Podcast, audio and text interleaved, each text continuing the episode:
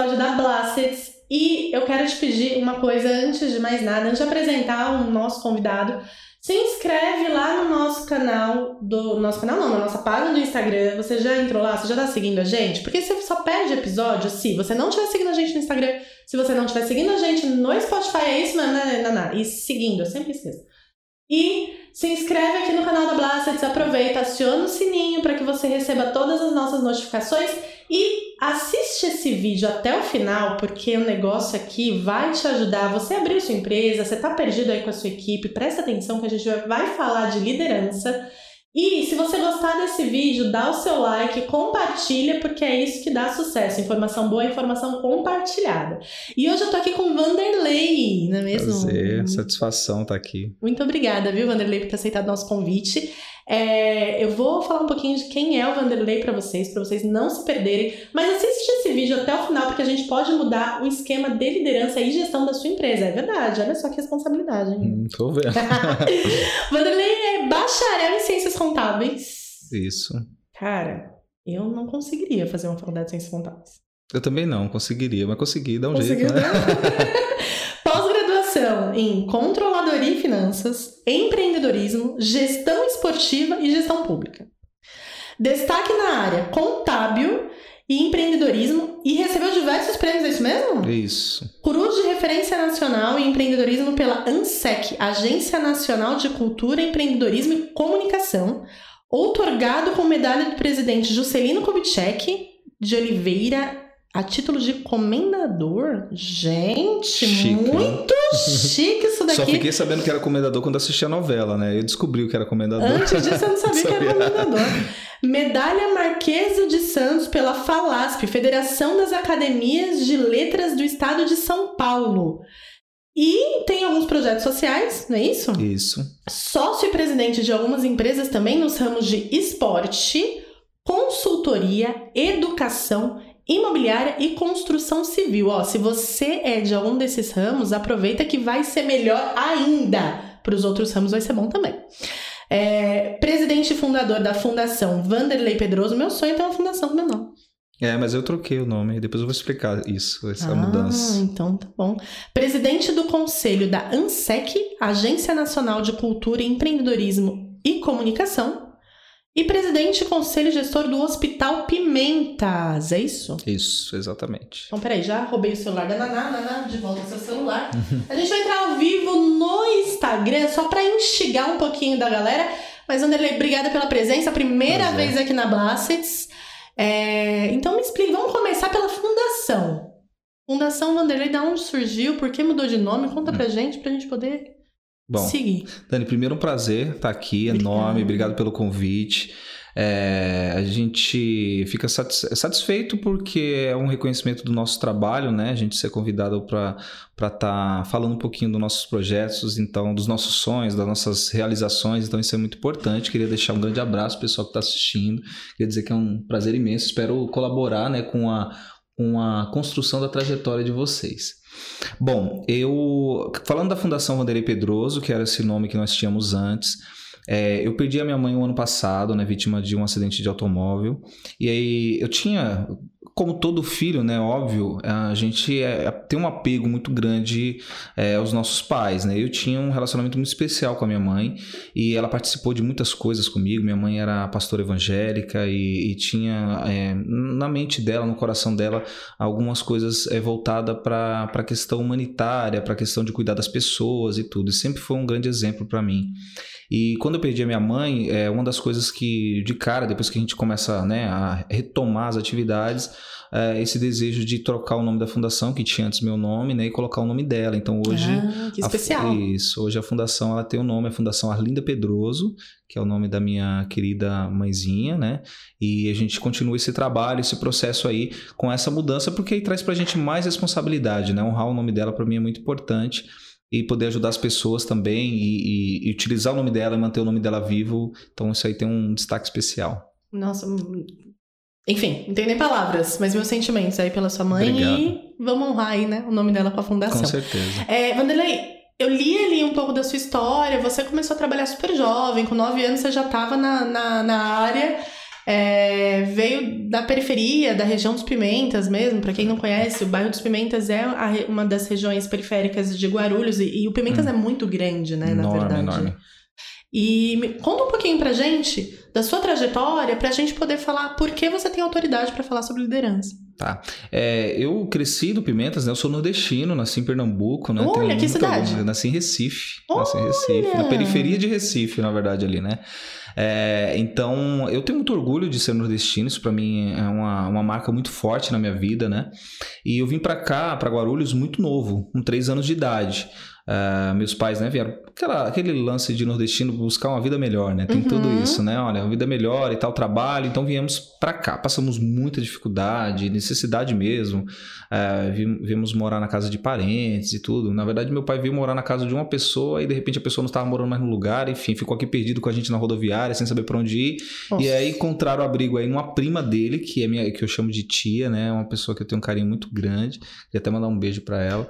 E então nós, é, a vida foi muito difícil, né? É, como muitas pessoas, né? Eu não acho que eu sou destaque por ter tido uma vida difícil. Na verdade, é um motivo de orgulho para mim.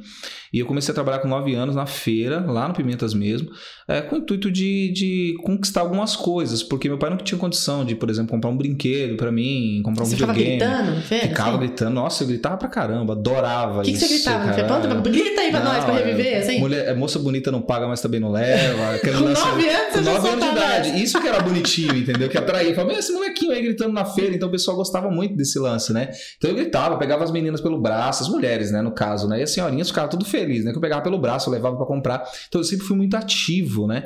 E você imagina uma criança de 9 anos gritando lá, é, falando lá da, das frutas. Eu comecei numa banca de banana e depois eu fui numa banca de frutas geral, né? Então, assim. Isso que é promoção, né? Você só vendia banana e depois você tem que vender né? a salada inteira. A salada inteira. Então, não, isso é uma promoção muito grande, porque quando você termina a feira, então quem já teve a oportunidade de trabalhar na feira, no final da feira você leva boa parte daquelas sobras, né? Uhum. Porque tem coisas que na, na segunda-feira, geralmente, é, os feirantes não têm trabalho. Então, a fruta do domingo para terça, que seria próximo próximo dia de feira, acaba estragando. Então, você acaba ficando com uma parte daquilo, o que você consegue levar, né? Porque o menino de 9 anos de idade carregando aquela aquelas sacolinhas, às vezes meu pai vinha no meio do caminho para me ajudar. Então, você sair da banca de banana e levava sua banana para casa, uma banca de, de, uma salada de frutas. Para né? levar várias, Cara, uma diversidade, é, né? Nada melhor que a Não é? Então, aí já saía, já chegava com mais frutas em casa. Então, isso era muito importante. Então, foi uma, uma trajetória muito bacana. E depois, com 12 anos, eu fui trabalhar de pacotador de supermercado. Trabalhei também de ajudante de pedreiro com meu pai, muitos anos, né? Quebrei muita laje, derrubei muita parede, né? Por isso que eu tô forte assim, desse jeito. Mas foi uma trajetória muito bacana. E com 14 eu comecei na contabilidade. Fui como office boy. E ali eu peguei gosto pela contabilidade, embora hoje eu não me considere, assim, hoje a minha maior atividade não é a contabilidade, eu acho uhum. que é mais o uhum. empreendedorismo mesmo, porque eu tenho outros negócios. Uh, mas é, eu tive essa trajetória a partir dos 14 anos, esse encontro com a contabilidade, sempre quis estudar. Meu, meu pai fez até a quarta série, então ele não teve condição, acesso à, à educação. É, e aí eu, eu falei, não, eu preciso ter isso, né? Na minha família eu sou quem, quem conseguiu trilhar esse, esse caminho da, da educação. Aí eu, eu fiquei meio louco por estudos, assim. Eu não sou um cara estudioso, por incrível que pareça. Eu não sou aquele cara que vai ficar horas no livro, o chamado é, é, o Caxias, né? O cara que vai, meu, pegar ali no estudo. Mas eu sou um cara muito dinâmico, eu gosto dessa dinâmica de sala de aula. Eu gosto ah. de apresentar trabalho, eu gosto de interagir com as pessoas. O network para mim é muito importante. Então, Seu lance é a comunicação. É a comunicação, é o envolvimento, é, é as ideias fluírem, é ouvir outras pessoas. Então isso é que me encanta na sala de aula. Por isso que eu não faço curso online de jeito nenhum. Então, é por isso. Então é mais ou menos um pouquinho da minha trajetória. Hoje eu tenho, tô na sexta pós-graduação, tô me formando agora na, na, minha, na minha pós de gestão de pessoas, na gestão estratégica de pessoas, que é preparado para de, é, gestores de empresa na FGV. Uhum. É, e o ano que vem, possivelmente, devo estar fazendo a minha possivelmente a minha última pós, né? Depois eu vou criar outros caminhos, mas é uma pós já é, estricto senso, né? Que eu quero fazer o um mestrado profissional também na GV, possivelmente. Você está com 37 anos. 37 aninhos. Me sinto com 22, com experiência de 50. Seis pós-graduações. Seis pós-graduações. E aí me fala então da sua trajetória. É, foi. Você começou a atuar no mundo corporativo com depois da formação acadêmica, né? Que você foi lá e se formou em, em contabilidade, ou isso foi durante? Da onde veio essa experiência de liderança? Na verdade, Dani, foi aquele lance do trocar o pneu do carro andando, sabe? Eu, eu abri minha primeira empresa, eu tinha 18 anos de idade. Tá. Então, Empresa do quê? Era consultoria mesmo na área contábil. Eu tinha um técnico, né? Me formei com, no curso técnico primeiro, antes de fazer a graduação. E comecei a fazer essa assessoria de abertura de empresa, é, folha de pagamento, essas coisas assim. E aí eu já vim trilhando esse, esse caminho empreendedor, mas eu não tinha o devido preparo, né? Então Uhum. eu era técnico em administração de aliás, técnico em contabilidade. E aí eu já comecei com, esse, com, esse, com essa trajetória. Então eu tive que gerir a empresa, aprender a liderar durante né, esse projeto. Por isso que eu comecei a estudar demais no decorrer desse tempo. Então eu tenho uma, uma, uma pós é, de controladoria e finanças que é voltado para contabilidade, né? Controladoria. E depois, em seguida, eu, eu fiz a pós de gestão de negócios e empreendedorismo, porque eu já estava abrindo outros negócios. Quando eu abri, hoje eu tenho uma academia, aí eu fiz pós-graduação em gestão de negócios esportivos. Depois eu, eu tive esse processo de. é, de, de é, questão de gestão pública, né? Me envolvi um pouquinho com a questão política social, então fiz uma pós de gestão pública, então eu fui é, fazendo as pós de acordo com as oportunidades que iam surgindo para mim. Então eu fui me preparando com o barco andando, Uhum. né? E assim, aí eu friso, né, para as pessoas que estão assistindo pra gente a importância da, da educação e da qualificação, né? Independente se você já está no negócio ou se você está iniciando, se qualificando, eu acho que isso é muito importante, né? Não esquecer que, não, eu já sei, eu, eu já domino o, o assunto. Não, na verdade, a gente nunca vai dominar 100% o assunto, porque quando a gente entender que a gente já tem conhecimento suficiente, a gente estagna, a gente para. Então Uhum. eu não quero parar nunca. Então acho que o ser humano, quando ele está estagnado, ele está na zona de conforto, ele não produz, ele não evolui. Então sempre a gente tem que estar se preparando e melhorando cada vez mais. São quantas empresas hoje?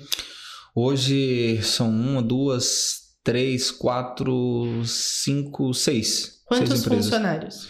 O grupo de empresa tem aproximadamente 50 funcionários, assim, é, entre terceiros e, Uhum. e- e CLT. O que, que você acha que é a sua maior dificuldade hoje? Dificuldades para todo mundo é gerir pessoas.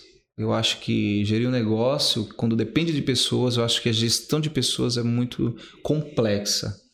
Porque você tem que lidar com personalidades diferentes, Uhum. características diferentes, pensamentos diferentes, e você não pode refletir o seu eu na pessoa. É aquele tal de você achar que a pessoa tem que reagir da forma que você acha que é a forma correta. E, e essa pós-graduação, por exemplo, de gestão de pessoas que estou fazendo, tem a- me abriu alguns horizontes né, na visão de como você se comunicar com, com pessoas diferentes. Né? Nem todo mundo se comunica da mesma forma, nem todo Dá mundo. umas dicas aí, vai. Vamos, vamos ajudar a galera. Vamos lá. O que, que você acha mais importante na comunicação? Vamos falar do dia a dia, porque a empresa tem que ter metas, né? Sim. Vamos partir do princípio que se a sua empresa não tem meta, então você já tem um problema. Sim, com Primeiro certeza. passo, meta. Segundo passo é a organização. Então Uhum. são os processos. Planejamento. Metas, processos, planejamento. Agora, como eu coloco esse time inteiro rodando para bater essas metas e entender a cultura da empresa, como fazer com que a- é, o, o- o Joãozinho Uhum. e a Mariazinha, que são extremamente diferentes, crenças políticas, crenças sociais e eh, traumas, são pessoas extremamente diferentes, com necessidades Uhum. diferentes e ambições diferentes. Como fazer que o Joãozinho e a Mariazinha andem em caminho com o mesmo objetivo seu? Porque no final das contas Uhum. o objetivo é seu. Perfeito. Como fazer isso? Conta pra gente. É exatamente esse lance que você falou. Você falou que cada um tem uma característica diferente. Então eu preciso entender essas características de cada um, saber que todos são diferentes. E, e- porque se eu não entendo, se eu não conheço o meu colaborador, ele não vai funcionar. Eu preciso conhecer ele, eu preciso saber o que é importante para ele. Entendeu? Porque nem tudo, é, nem todo mundo tem o mesmo objetivo. Uhum. Então, eu, primeiro eu preciso conhecê-lo. E isso dá trabalho. E muitos gestores não querem fazer isso. Fala, não, se quiser, bem. Se não quiser, a gente troca. E as coisas não funcionam assim. O, o turnover e a rotatividade, né, para quem não sabe, né, essa questão da rotatividade dos funcionários, ele é muito prejudicial para a empresa. Então eu preciso entender quais são as motivações desse meu colaborador. O que, que motiva ele a estar aqui, né? E transformar isso que você falou, o que é meu em nosso. Então não adianta nada eu- ter metas para mim e não convencer as pessoas que essas metas não são, minhas, não são minhas, são nossas e todo mundo vai sair ganhando. É, existe uma máxima que diz o seguinte, que, que o ser humano ele trabalha com, com dois motivadores, né? Ou ele se motiva por medo, ou ele se motiva por algo que ele vai ter em troca. Tá. Então, assim, ou eu vou, ou você trabalha porque você tem medo de ficar desempregado, porque você precisa sustentar sua família, porque você tem medo de faltar dinheiro, de faltar o que comer e tal, etc e tal. Ou o melhor dos mundos, você consegue motivar essa pessoa a entender o contexto daquilo que você quer para que ela faça é, aquilo que você quer, achando que é o que ela quer, ou achando não, ou que seja o que ela realmente quer. Então, esse lance de conhecer o meu colaborador e de trazer essa realidade, se é, colocar. Por que, que nós estamos fazendo isso? Porque tem muito líder que vai falar o seguinte: olha, líder não, chefe, que vai dizer o seguinte: vamos por aqui. Mas por que, que a gente vai por aqui? Não, porque eu tô mandando, acabou. Entendeu? E aí vai agir por medo, as pessoas vão fazer, porque fala, meu, se eu não fizer, Você mandado embora. você mandado embora. Uhum. Então, você fazer as pessoas entender que esse é o melhor caminho para nós e que todos nós vamos colher os frutos disso, isso dá um trabalho absurdo, Dani. Porque você, você é, trazer essas pessoas para o teu mundo, para que elas possam entender o que você está querendo de futuro e que elas vão se beneficiar daquilo, então esse é o grande desafio do gestor. Então, eu, eu acho que é olhar com carinho, com um olhar diferente. E não é ser Olhar fraco. o indivíduo. O indivíduo. Aí, então eu vou além, é porque a gente a gente fala tanto pro empresário quanto pro funcionário, porque Uhum. tem muita gente com cargo de liderança que passa por essas dificuldades Claro. dentro da empresa. Quando você fala de 50 pessoas, eu vou te falar que hoje eu não tenho, eu tenho no total de empresas que a gente tem, eu tenho quase isso. Eu sei a dificuldade de comunicação, de se comunicar com 50 Hum. pessoas. Qual é o segredo para você conseguir conhecer a todos e liderar a todos pro caminho que realmente é o caminho que a empresa precisa seguir?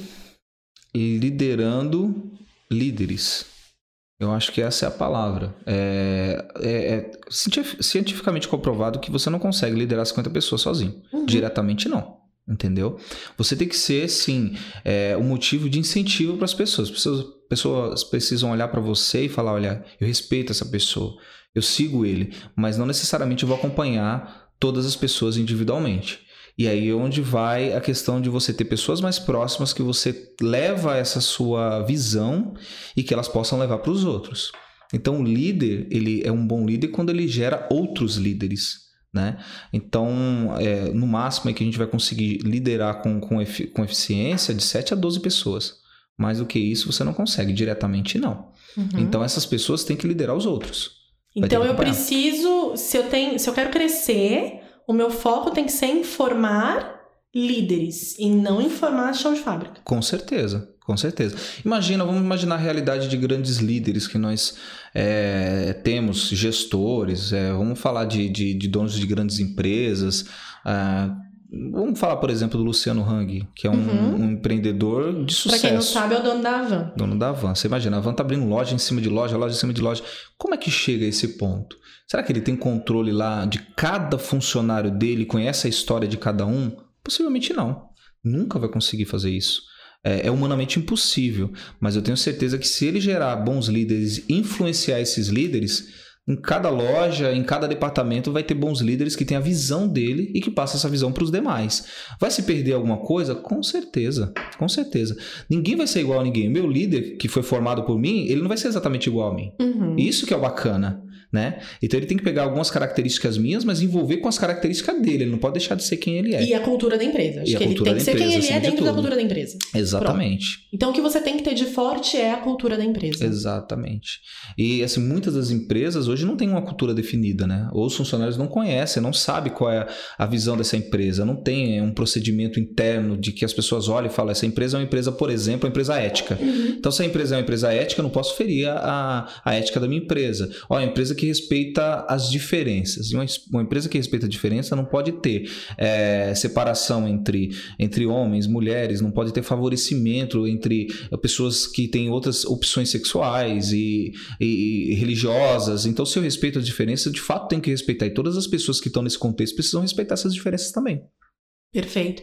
A gente teve até um bate-papo que o Kaká, que tá aqui com a gente, Kaká trabalhou em uma empresa, grande empresa, né, Kaká? A empresa que trabalhou. Não vamos citar nome porque acho que aí já não é mais bacana. Eu cito o nome de tudo, mas isso eu acho que é O desnecessário. Kaká tá triste, né? Ele tá com a camisa do Corinthians ali. O Corinthians não foi pra final do Kaká Paulista. tá tá? triste.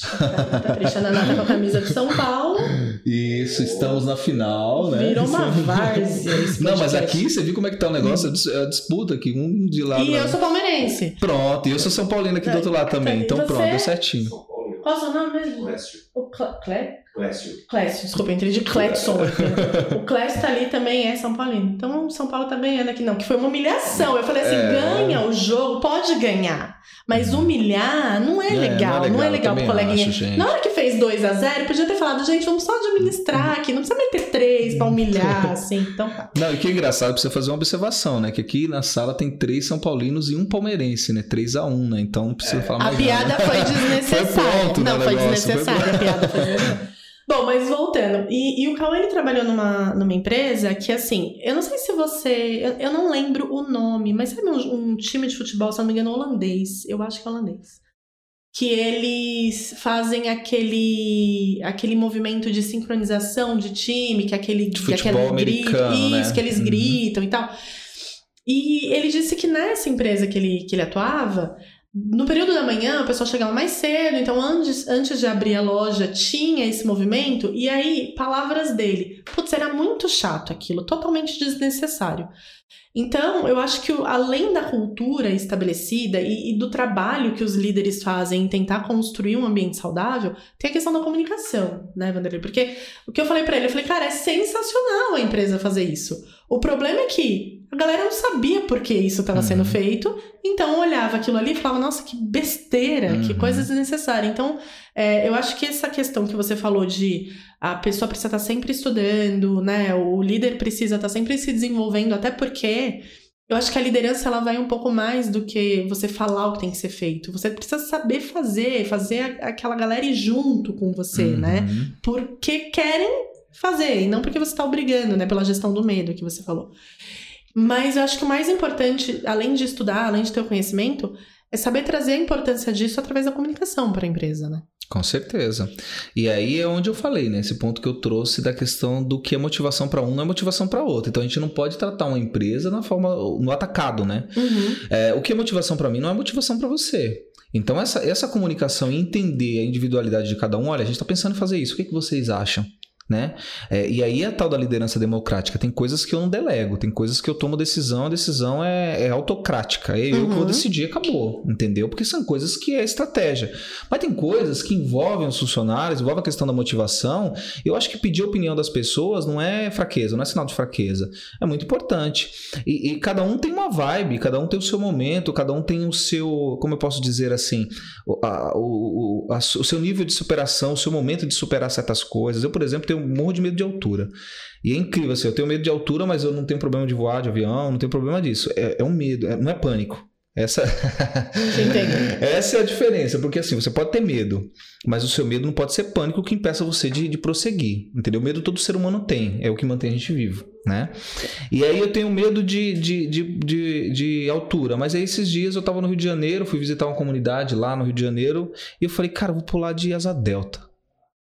Tipo assim, do nada, assim. Eu falei, vou fazer uma coisa louca. Eu tive um ano muito Não tem a difícil. menor possibilidade de Eu fazer um falei, negócio cara, eu desse. vou pular de asa delta. Por que, Vanderlei, você vai pular de asa delta? Cara, porque eu queria superar isso, né? É, é, é, passar esse. ultrapassar essa barreira do medo. E aí, é, me superar. E isso me motivou, né? A questão da superação. E é um parênteses, óbvio, então eu tive lá aquela sensação de, é, de pânico ali, né? Num, num negócio de madeira lá, cara, numa plataforma assim, aí a gente olha embaixo e vê aquele precipício, é super tranquilo, agradável, quem quiser até recomendo. Inclusive vou pular de novo esse ano, de novo.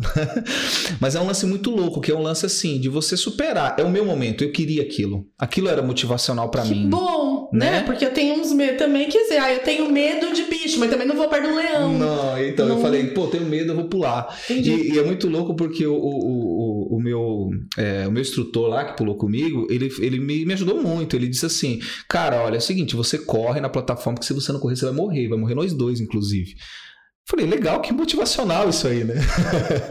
e assim, é aquele lance do você, o que é motivacional pra mim não é motivacional pro outro. Não, ó, mais legal ainda que ele vira pra você e fala: corre, corre. que vai dar certo. Se não der certo, você não vai saber que não, deu. Não, não vai. Porque você vai morrer e não vai que não deu e certo. ele falava assim pra mim, cara, corre, tipo, corre. É a motivação dele, né? Porque a motivação era não morrer, né? Então você corre você morrer. E a gente fez um treinozinho assim, né? E ele falou assim, cara, vamos ver se você tá bom na corrida. E a gente com o pé amarrado, igual aquela brincadeira de. Não sei se o pessoal já fez aí aquelas brincadeiras de, de festa junina, de amarrar o pé e você correr com o pé amarrado. Então, mais ou menos aquele lance lá. Ele falou, vamos correr aqui. Bom, bom, tá bom, tá bom. Olha, só que é o seguinte: você vai Se correr. você correr nessa velocidade, a gente morre. Não, então tem que correr mais. e outra coisa, você não vai parar de correr. Você vai correr e nós vamos passar pela plataforma, você fica olhando pra frente porque a gente tem que continuar correndo. Porque se você olhar pro chão e parar de correr, morremos. Foi assim desse jeito. Foi um diálogo muito bacana. Então é o jeito de motivação, motivacional dele, né? Deu certo, porque Você eu tá parei vivo. de correr. Eu tava. co- Para, pode parar de correr. Lá correndo. Continuava Ele, calma, correndo. vou parar, agora. Mas sei que é um parênteses, né? Mas é muito importante essa questão da visão do que é motivação de um pro outro, né? Pra ele, aquela, aquele lance lá era motivacional, né? E de fato funcionou, né? Ou você corre você morre, né? Ou você corre, você ia travar e falar, não, cara, não vou, não... Não tem esse lance. dar cãibra na hora que você tá correndo, ali dane-se a céu. vou correr do Não, tem que correr do mesmo jeito, entendeu? E, e é legal que você vê as pedras ali, né? Então, depois que você começa a decolar ali, aí você consegue relaxar, porque aí você vai numa vibe mais tranquila e tal. Você relaxa. Não, relaxei total. Foi Dá muito aquele bom. friozinho na barriga Na de quando de você tá correr. despencando? Na hora, é, na hora de correr. Não, sabe, sabe montanha russa, assim, quando você tem aquela ladeirinha que você Aham. despenca? Dá aquele frio na barriga? Não, asa delta não. Porque eu tenho medo desse frio na barriga. Então, o meu Então. problema é o frio. Eu amo montanha russa, mas montanha russa que tem esse. Eu não vou por conta do frio na barriga. Ela pode estar 300 loopings, girar, fazer o que for. Mas tem. Eu não vou. Então, asa delta vai funcionar com você. Porque eu também tenho esse lance. Pessoal, pula de paraquedas, pula de paraquedas. Eu não Esse gosto foi- desse lance de Despencar. despencar. Então, asa delta, você corre pro abismo, né, literalmente, mas você, você vai Planar. sobrevoar, você vai planar, você vai curtir, então é um outro momento. E assim, é, e tem esse lance do, do momento, né, de como você está naquele momento, o que é motivação, porque às vezes a motivação ela varia. Né? E, e também para o líder entender é, qual é o momento de cada funcionário. A gente conhecer cada colaborador é uma situação, e você saber que cada um tem um problema, e aí, de repente, naquele momento ele não tá naquela vibe, tem esse lance também. Então vamos lá. Conhecer o colaborador. O que, que é conhecer o colaborador? Porque assim, é, você me falou que um líder, estatisticamente, ele não consegue liderar com qualidade mais do que sete ou talvez dez Uhum. pessoas ali. Né? Acho que dez é até bastante, mas não consegue Uhum. liderar mais do que sete pessoas. É, o que, que é esse contato? Esse contato precisa ser diário? Esse contato precisa ser constante? Precisa ter a manutenção, assim como é qualquer relacionamento, né? Relacionamento sem manutenção, ele tá fadado ao fracasso, né? Isso Uhum. na vida pessoal, na vida profissional é assim. Então tem que ter uma manutenção. Não existe uma regra de, olha, eu preciso falar com o meu colaborador toda semana, todo mês.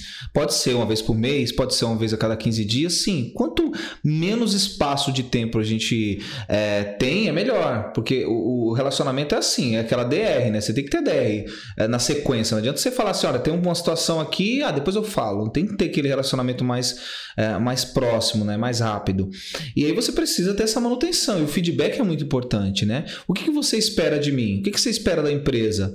E aí o feedback tem que ser é, tanto de um lado quanto do outro, né? Tem líder que não gosta de receber feedback ele, né? Como que eu tô me comportando? Como a empresa tá?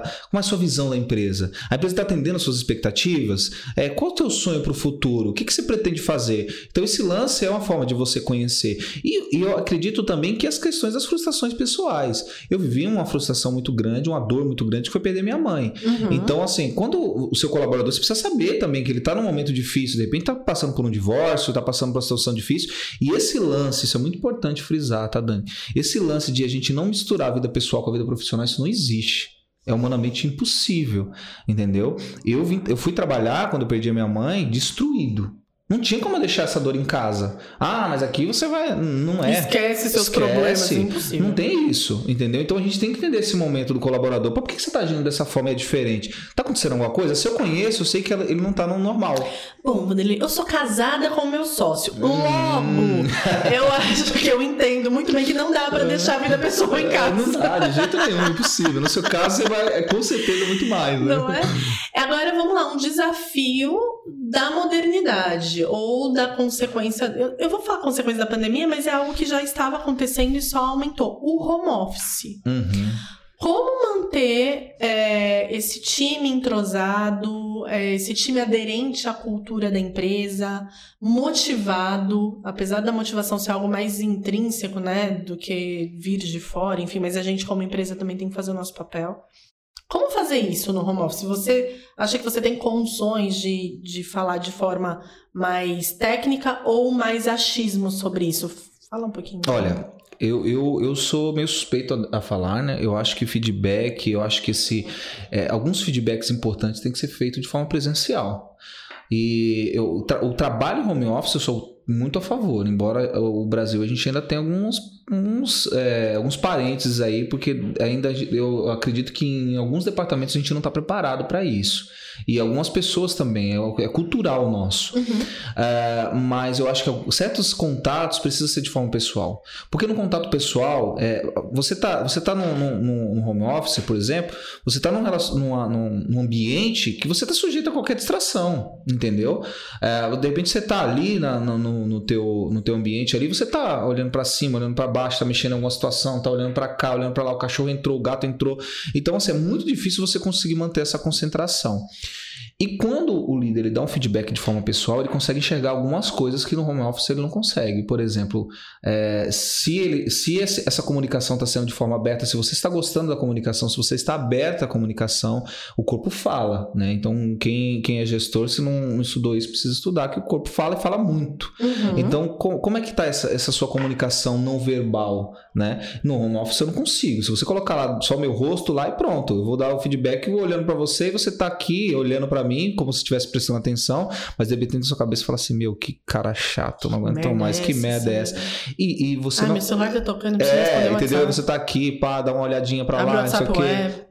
Exatamente, você está olhando para a tela, mas você está aqui, ó, vendo outra mensagem, uhum. entendeu? Então, eu acho que alguns feedbacks é necessário que você faça isso de forma presencial. É claro, tem coisas que são ajustes do contexto da empresa, e eu preciso fazer isso, é, posso fazer isso de, de forma é, virtual, mas eu acho que algumas coisas precisam ser uh, precisam ser presenciais, na minha opinião, tá?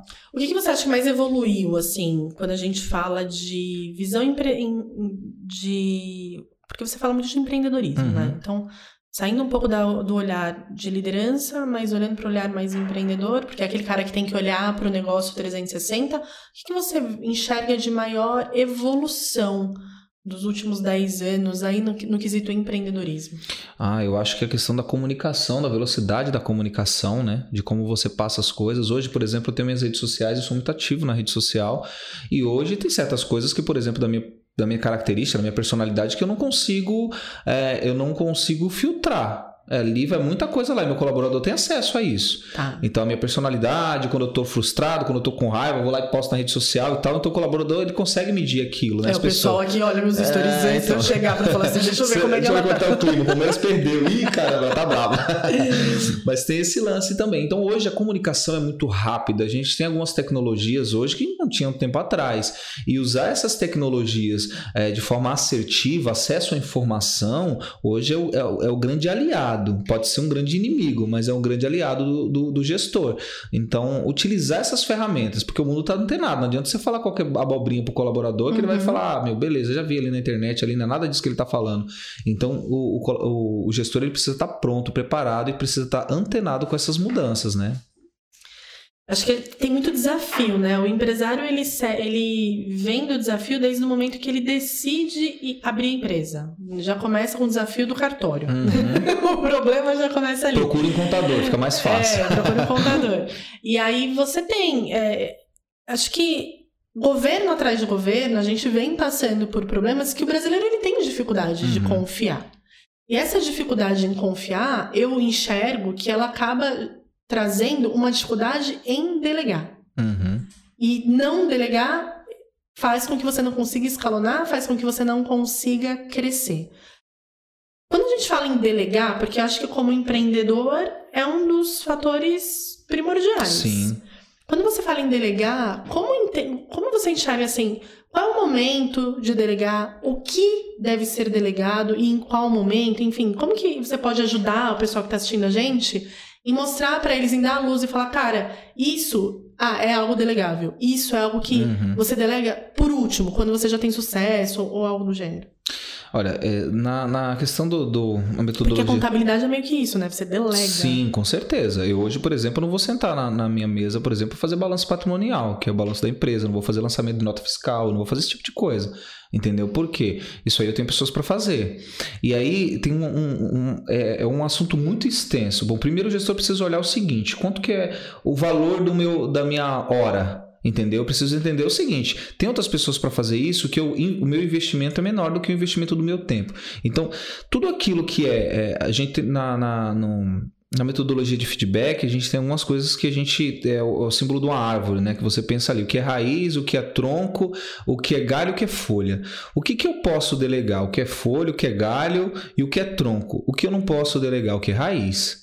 O que faz. O que são decisões estratégicas da empresa. Por exemplo. Por exemplo, eu, eu não posso delegar. É, decisões de investimentos da empresa, eu preciso saber aonde eu posso investir, onde eu devo investir, se eu preciso aumentar ou diminuir a minha, a minha quantidade de colaboradores. Isso é uma decisão em conjunto, mas a decisão final é do, uhum. do, do, uhum. gestor. É estratégica. É estratégica.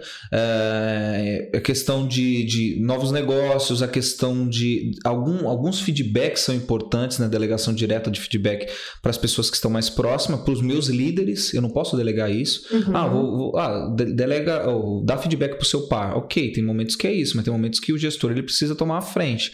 Então tem muitas coisas que são decisões estratégicas. Tem coisas que você pode delegar. Operação, né? A, a operação da tua empresa. Uh, eu olho o gerencial, eu olho os relatórios, eu olho a produtividade. Eu não preciso chegar lá e fazer a pessoa produzir. Eu não preciso sentar do lado de um colaborador e falar, vamos lá, vamos lá, vamos lá. Não, isso não faz sentido, isso não é motivação. Uhum. Então, com o tempo, é, é um desafio muito grande, porque eu, por exemplo, tive muita dificuldade na questão de delegar.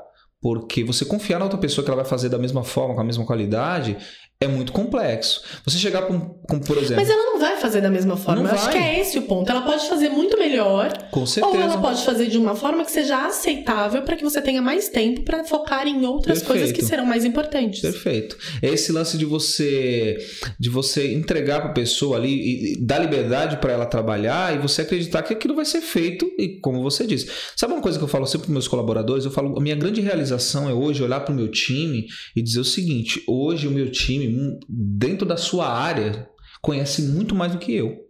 Então, se eu pegar a, a menina que trabalha no RH, ela manja muito mais do RH do que eu. Entendeu? A do fiscal, muito mais do que eu. O contábil, muito mais do que eu. Porque mais ou menos a faculdade de administração ela é isso, né? Ela é um pouco de tudo e no final você não aprofunda em nada. Porque você tem aula de psicologia, mas é, não é uhum. aprofundado. Você tem aula de contabilidade, mas não é aprofundado. Você tem aula de gestão de processos, mas não é aprofundado.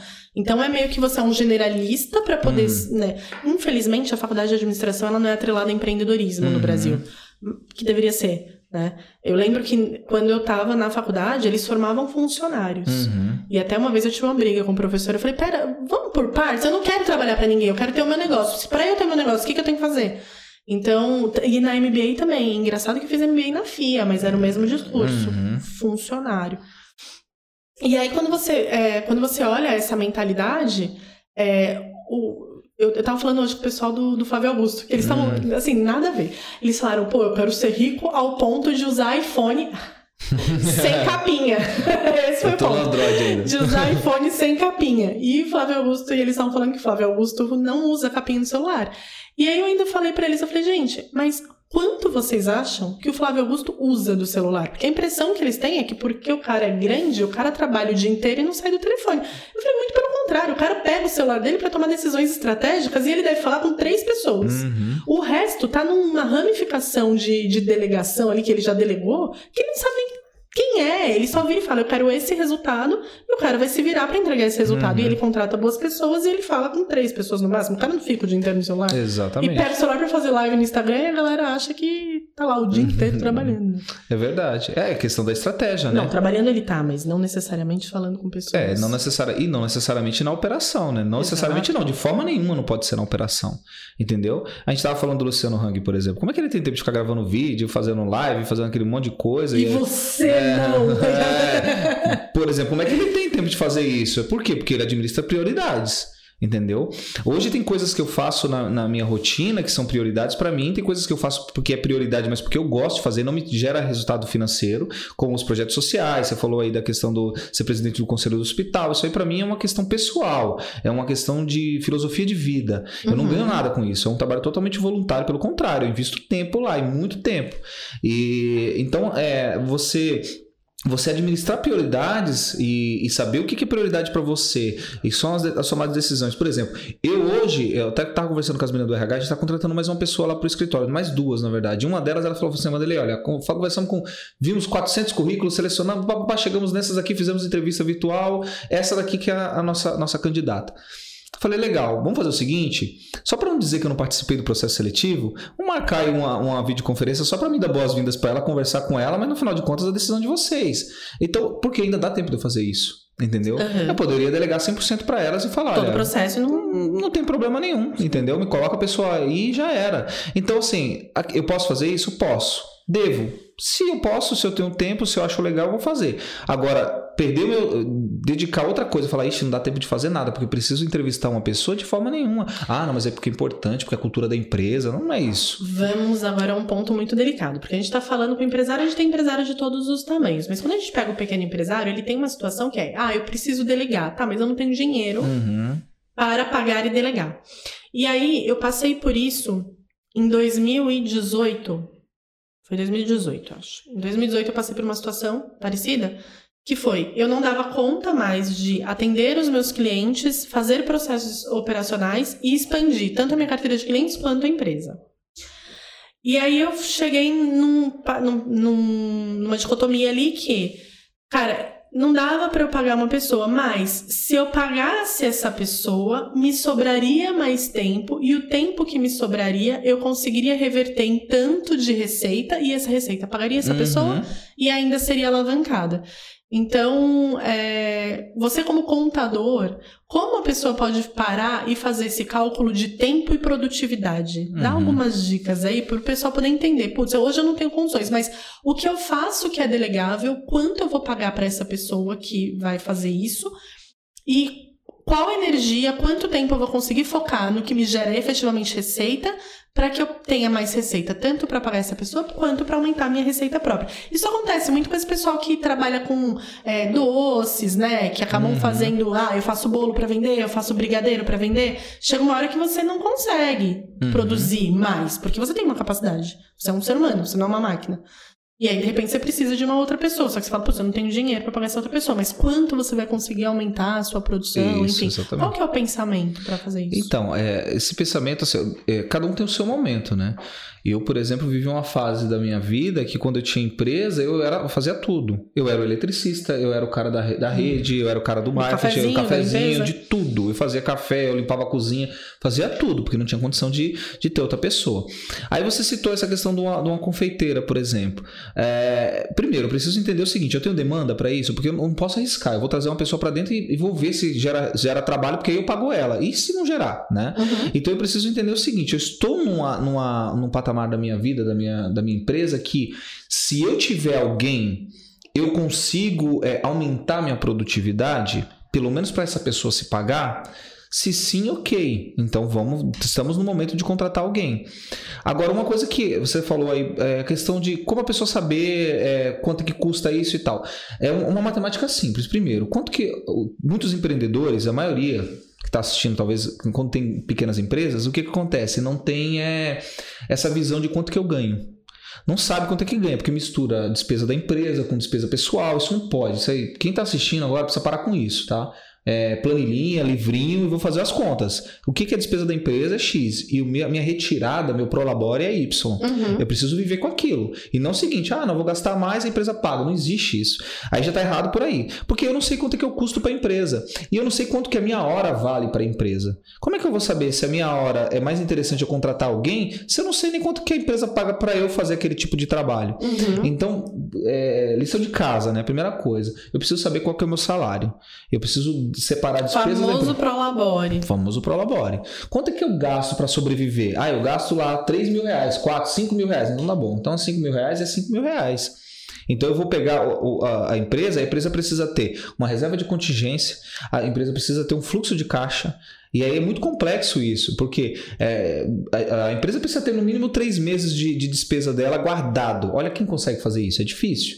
Entendeu? Aí a gente trabalha, é, é, vende o almoço para comprar a janta. Uhum. Aí acontece alguma situação, a pessoa está doente, uma pandemia, fecha tudo e você não tem recurso nenhum para se manter. Então, isso é um grande desafio. Então, o primeiro desafio é: eu preciso saber o que é da empresa e o que é meu. Eu preciso saber qual é o meu custo, quanto eu custo para a empresa. Aí eu vou conseguir saber. Se meu custo lá é 5 mil reais por mês, então se, se, eu, se eu contratar alguém para pagar ali é, 1.500 reais por mês, opa, então para fazer o mesmo serviço que eu estou fazendo, eu vou ter liberdade para fazer outra coisa, vou custar menos para a empresa. Isso é importante, essa visão, entendeu? Perfeito. E para a gente finalizar, senão a gente vai ficar horas aqui conversando, porque esse tema vai. É. É, decidir montar uma empresa. Ou, sei lá, trabalho para alguém, quero pedir demissão, ou fui mandado embora, enfim. Quais Três pontos, vamos falar só três, porque tem vários, mas quais os três pontos que você considera mais importante para que essa pessoa possa efetivamente tomar essa decisão de abrir um negócio e se manter por esse, nesse negócio? Porque a gente, cara, a gente fala que uma empresa, para ela ter o payback, né, que é pagar o investimento, que, né, o uhum. que você fez para abrir, ou se tiver três anos de payback, é uma puta empresa, uhum. né? E, e, às vezes as pessoas não têm essa noção e tal. Então me fala quais são os três pontos que você considera mais importantes que essa pessoa que está assistindo a gente aqui, ela falou assim, cara, vou abrir o meu negócio. O que, que ela tem que pensar? Poxa, aí é como você falou, né? Três, né? É difícil, mas eu, eu, eu citaria o seguinte: primeiro, é, antes de tudo, eu preciso entender o meu momento. Entendeu? Eu. Então eu preciso fazer uma autoanálise é, é o que eu quero, eu gosto de empreender, eu entendo os desafios de ser um empreendedor. Então, essa, essa autoanálise que você vai fazer, você vai olhar no espelho e falar: cara, é o meu momento, eu tô afim de sair da empresa, eu realmente não tô feliz. Eu vou Se tá a ideia for, vou sair da empresa para abrir um negócio que eu vou trabalhar menos, esquece, continua na empresa. É, exatamente, é, essa visão que você tem que ter, tem que entender o que é empreendedor, né? Ser empreendedor é pelo contrário, é trabalhar muito mais, é se dedicar muito mais. E às vezes é, ganha menos até, né? Exato, e às vezes ganha menos, por muitos anos ganha menos. E aí, de repente, a coisa toma uma proporção, é lógico, visão de futuro. Uhum. Então a autoanálise seria o primeiro ponto. E aí depois, não, estou decidido, o meu momento é empreender. Então eu vou para o segundo ponto, que é o seguinte: eu preciso estudar mercado, eu preciso fazer plano de negócios. E ninguém gosta de fazer isso, porque cada ser humano tem uma, uma característica, né? Tem um que é só é de ideias, tem um cara que é analítico, o cara de, de analítico é fantástico para montar o planejamento do negócio. Só que ele é um cara que não consegue dar um passo na frente porque ele, ele olha muita metodologia antes e fica com o pé atrás. Então cada um tem a ele sua. Olha análise só, só vê os pontos negativos e fala, não, não, dá, vou fazer não dá, isso. entendeu? E o cara de 10 é o cara, eu, eu, eu, tenho essa personalidade, não, vamos fazer, vamos fazer, vamos fazer, é na empolgação, então tem que tomar muito cuidado, a gente tem que ter o equilíbrio. Então o segundo ponto é, o plano de negócios. Eu preciso conhecer o meu mercado, eu preciso entender se esse meu negócio é viável. E o Sebrae é muito bacana para ajudar as Sim, pessoas claro. a fazerem isso, né? Para quem não sabe, se você entrar em contato com o Sebrae, eles têm curso até para montar plano tem, de negócio. Tem, então sim. acho que vale a pena. Tem sim.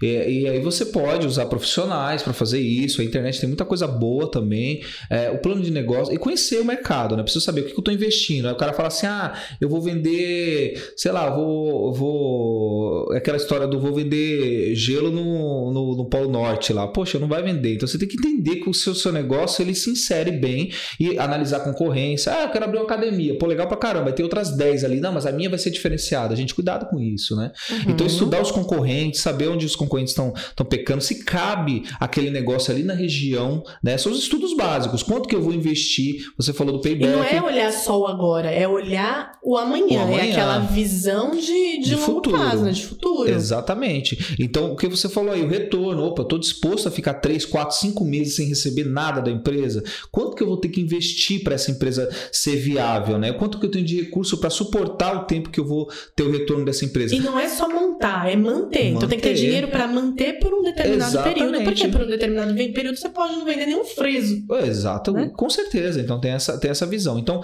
a primeira nós falamos aí da questão da autoanálise. Uhum. A segunda é a análise do negócio. Né? Então aí eu vou analisar se o negócio é viável para mim. E aí o terceiro que eu acho que é um muito importante é eu preciso estudar. Eu preciso me preparar, porque a bomba vem. E aí, de repente, você vai entrar numa uma, uma situação ali é, complexa do negócio e tudo, e você precisa entender o seu negócio, você precisa saber lidar com pessoas, com, com gente, você precisa entender um pouco de folha de pagamento. Nós temos clientes lá que abrem empresa, o cara não sabe nem que tinha que. Teve um, um caso de um, de um cliente que perguntou para mim assim: ó, o Olerite tá errado Eu falei, por que o olerite tá errado? Aí ele falou assim: não, porque o olerite de, feve... de, de março é o salário de fevereiro. O salário de fevereiro tem 28 dias. Por que, que veio 30 aqui? Aí eu parei e falei, Caraca, Oi? velho. What? Aí eu falei, quando então o, o, o, mês tem 31 dias, você paga 31 dias pro funcionário. Olha que louco isso. Então a visão é o seguinte: não, eu pago, eu pago meu funcionário no mês de fevereiro, eu tenho que pagar menos. Entendeu? Então, assim, não tem a visão de quais são os direitos trabalhistas, de, de tem que registrar, a responsabilidade do registro, que tem que recolher, e tudo é surpresa. Então, tem que ter esse estudo básico, você precisa entender o seu negócio. Então, eu acho que esses três pontos são muito importantes. Claro, procurar profissionais que te ajudem, procurar um contador, inclusive meu contato vai ficar aí. É, então. Aqui tem... no YouTube, o contato dele vai estar na descrição desse vídeo, né, Naná? O contato dele vai estar na descrição do vídeo, né? Isso, e nas redes sociais também. E nas redes né? sociais o arroba dele já vai estar lá marcado. então, tem esse lance. Então, acho para mim, vamos, vamos pontuar esses três, para a gente não se alongar. Então, a questão da autoanálise, análise do negócio e me preparar para o que vai vir. Então Perfeito. a gente tem que estar tá pronto, estudar, procurar profissionais e trabalhar, e pau e trabalhar, máquina. porque é uma delícia empreender, gente. No Brasil, então nem se fala. Nossa, tem que gostar, tem que amar. Tem muita burocracia e tudo, mas eu, eu sou apaixonado pelo que eu faço. Eu, eu saio de manhã e eu falo, poxa, até que fim é segunda-feira, que maravilha. E eu estou falando sincero, não estou sendo irônico, eu amo o que eu faço de verdade. Ah, isso é muito importante, né? É, bom, Vanderlei, eu acho que assunto não falta. Não e falta. se deixar, a gente vai ficar aqui até. Eu quero agradecer você mais uma vez. Se você quiser dar um recado aí pra galera, pra gente poder finalizar. Vou sim, vou dar um recado pessoal. Bom, primeiro agradecer vocês né, pela receptividade e pela oportunidade de falar um pouco. Quero dizer que meus contatos estão na, na, aí, né? Vai, vai estar todos os meus contatos. Pode entrar em contato, tem alguma dúvida sobre empreendedorismo, sobre contabilidade, gestão. Eu estou aí para ajudar, vou respondendo aí na medida do possível. É, eu, eu tenho uma, uma, frase que eu gosto muito do professor Mário Sérgio Cortella que diz assim: é, fazer o melhor com as ferramentas que eu tenho, enquanto eu não tenho ferramentas melhores para fazer melhor ainda. Então faça o melhor com aquilo que está nas suas mãos, né? Se dedique, se empenhe, faça com amor, com carinho. E quando você tiver ferramentas melhores, faça melhor ainda. Então é meu conselho para vocês e estou à disposição. E aí também quero deixar uma frase também do, do, do Israel que diz assim: a vida é curta, mas não pode ser pequena. Então a nossa vida tem que ter um significado, a gente tem que fazer valer a pena, né? Porque nesse mundo essa vida é passageira. Eu aprendi isso a duras penas. Então é viver, é sentir as coisas, é ser apaixonado pelo que faz. Se você não é apaixonado pelo que você faz, se você não está feliz onde você está, então acho que você tem que repensar algumas coisas, porque a vida é curta, mas não pode ser pequena. É Perfeito. É isso. Gente, muito obrigada por ter assistido. Eu tenho certeza que esse conteúdo agregou demais para você, principalmente você que está no momento crucial da sua empresa, que a gente sempre acaba aparecendo. Né, é, são os pontos de. Até o Flávio Augusto escreveu um livro sobre isso, né? Ponto de inflexão. É, é verdade. São os pontos de inflexão que a gente encontra durante a nossa jornada. E eu tenho certeza que esse conteúdo agregou. Agregou. Então deixa seu like, curte esse vídeo mesmo, compartilha, porque essa informação vai ajudar muita gente. E obrigada mais uma vez por ter participado aqui do nosso episódio da Blast. Eu espero você aqui, viu? De volta. Com certeza, vai ser um prazer. Obrigado, gente. Um abraço para vocês. Tchau, tchau.